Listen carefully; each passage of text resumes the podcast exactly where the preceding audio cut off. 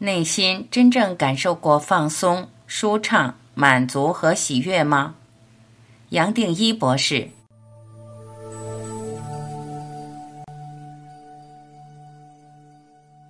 真正的放松，无忧无虑，哪怕只是片刻，或许已是现代生活的奢侈品。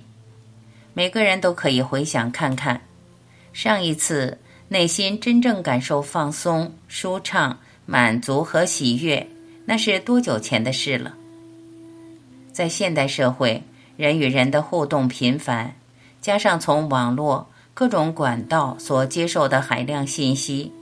无论是数量或速度，都是古人无法想象的冲击。各式各样的互动，特别是念头层面快步调的动，就好像一步步将我们的身心推向交感神经亢奋的状态，而且还是长期持续的亢奋。几乎每个人都活在脑海不停的动，每天从睁开双眼到上床睡觉。工作的烦恼、学业的焦虑，或是人际关系的紧绷、健康的担忧。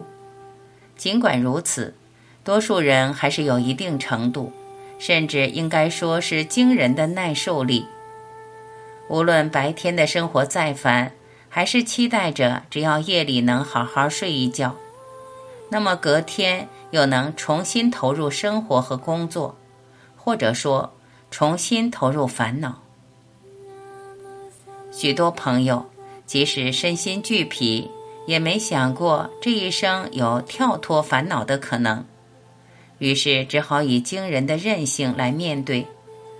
然而，我透过头脑的东西与好睡两个作品，除了描述造成这种困境的机制之外，也同时为现代人提出了解答的方法。这些方法再简单不过。首先，我们的头脑既是保住人类生存优势最好的工具，但同时也是这个聪明的头脑成为一切烦恼的源头。多年来，我一再把握机会带领大家静坐，尤其是集中在呼吸的静坐，就是希望更多人体会到，我们可以透过呼吸的练习，让头脑的运作降低。得到该有的休息，呼吸就是这么一个简单而随时可做的练习。即使我们还在阅读这篇文章，也可以开始做。先调整自己的姿势，让身体舒服的放松。接下来，只是知道自己在吸气，在吐气。把注意力轻轻放在吸气时鼻腔内部的感触，接下来留意吐气时胸腔、背部、肩膀的放松。再吸气，再吐气。只要跟着这几句话，简简单单的吸气、吐气，吸气长短都不重要，吸气长短也只是刚刚好。我们自然体会到，不到几分钟的时间，我们刚刚可能还有的烦恼、问题、念头，和自己好像产生了一点距离，甚至我们可能笑出来。没想到，刚刚竟然在烦恼这个，烦恼那个，真不可思议。要让身心的步调降下来，念头慢下来，除了呼吸，还有一个简单再简单的方法：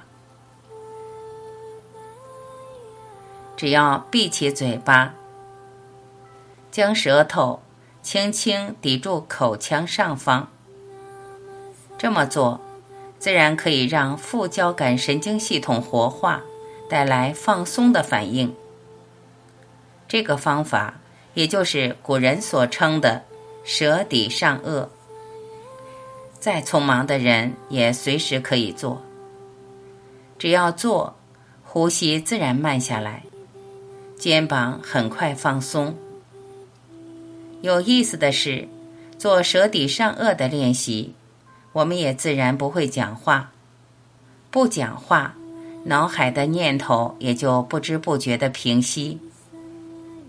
对于交感神经持续亢奋的现代人来说，舌底上颚就像是一把随时可以活化副交感神经放松作用的钥匙，让我们轻轻松松回到均衡。